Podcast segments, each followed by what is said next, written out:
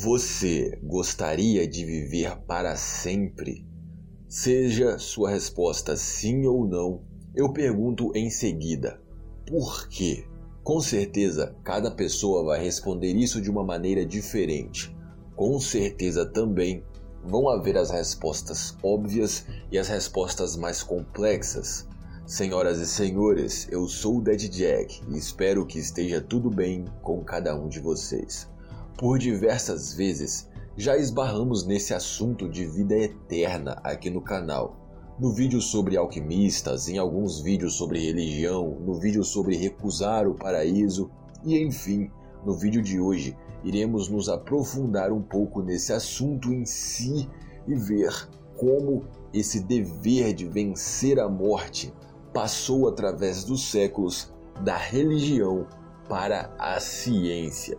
Se você acompanha os vídeos aqui do canal há muito tempo, já me ouviu falando isso diversas vezes.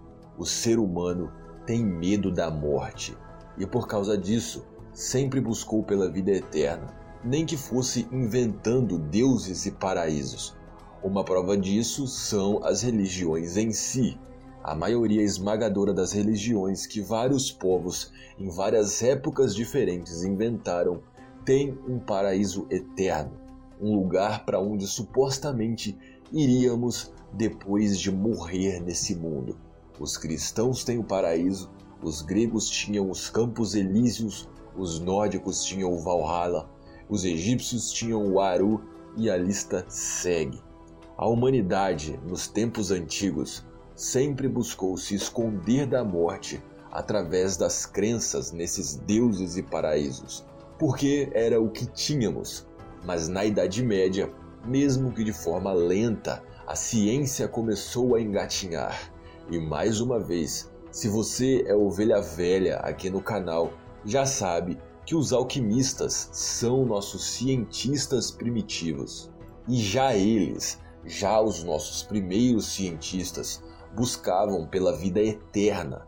Uma das três metas principais dos alquimistas era criar o elixir da vida eterna, uma poção que conseguiria curar e prevenir todas as doenças e parar o envelhecimento do corpo.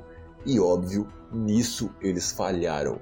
Os alquimistas não existem mais, mas a ciência continuou progredindo e até hoje diversos campos diferentes da ciência tentam chegar na imortalidade de diversas formas diferentes.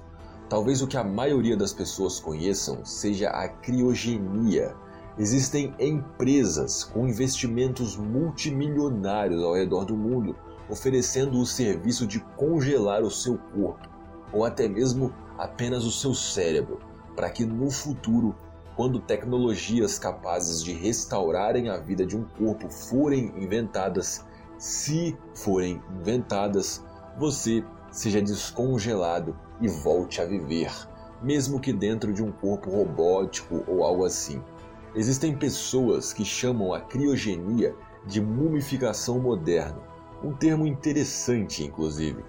Mas, apesar da criogenia ser o método mais conhecido, existem vários outros e talvez com chances maiores de sucesso, na minha opinião, pelo menos.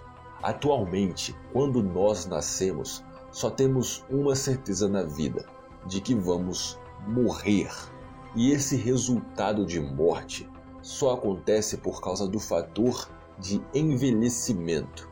Quando nós nos machucamos, se não for nada grave, claro, nosso corpo tem a capacidade de se regenerar. Todas as células do nosso corpo, ao longo de nossas vidas, são substituídas várias e várias vezes Acontece que supostamente existe um limite no número de vezes que nossas células podem se regenerar, e ao longo dos anos, com a deteriorização dessas células, elas podem passar a ser defeituosas, digamos assim, e gerar câncer, por exemplo.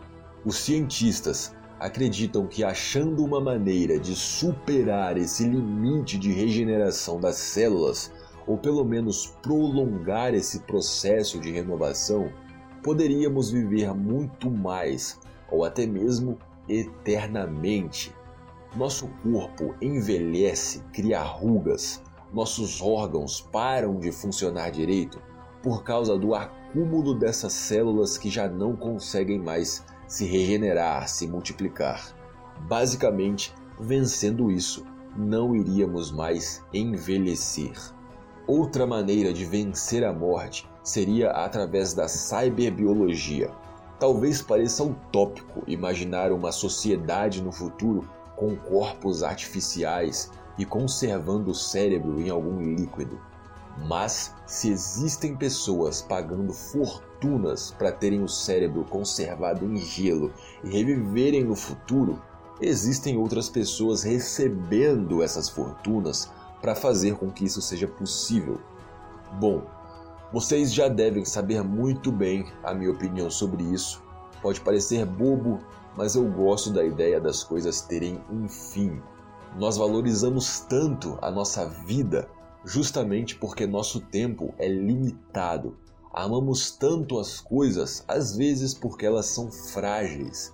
Não existiria adrenalina em nada se não houvesse o risco mas como eu disse, essa é só a minha opinião, a minha. Enfim, senhoras e senhores, essa ideia de viver para sempre sempre existiu desde que a humanidade é humanidade e talvez mais do que nunca, com religião, filosofias próprias e ciências se misturando nesse assunto, ele é muito interessante.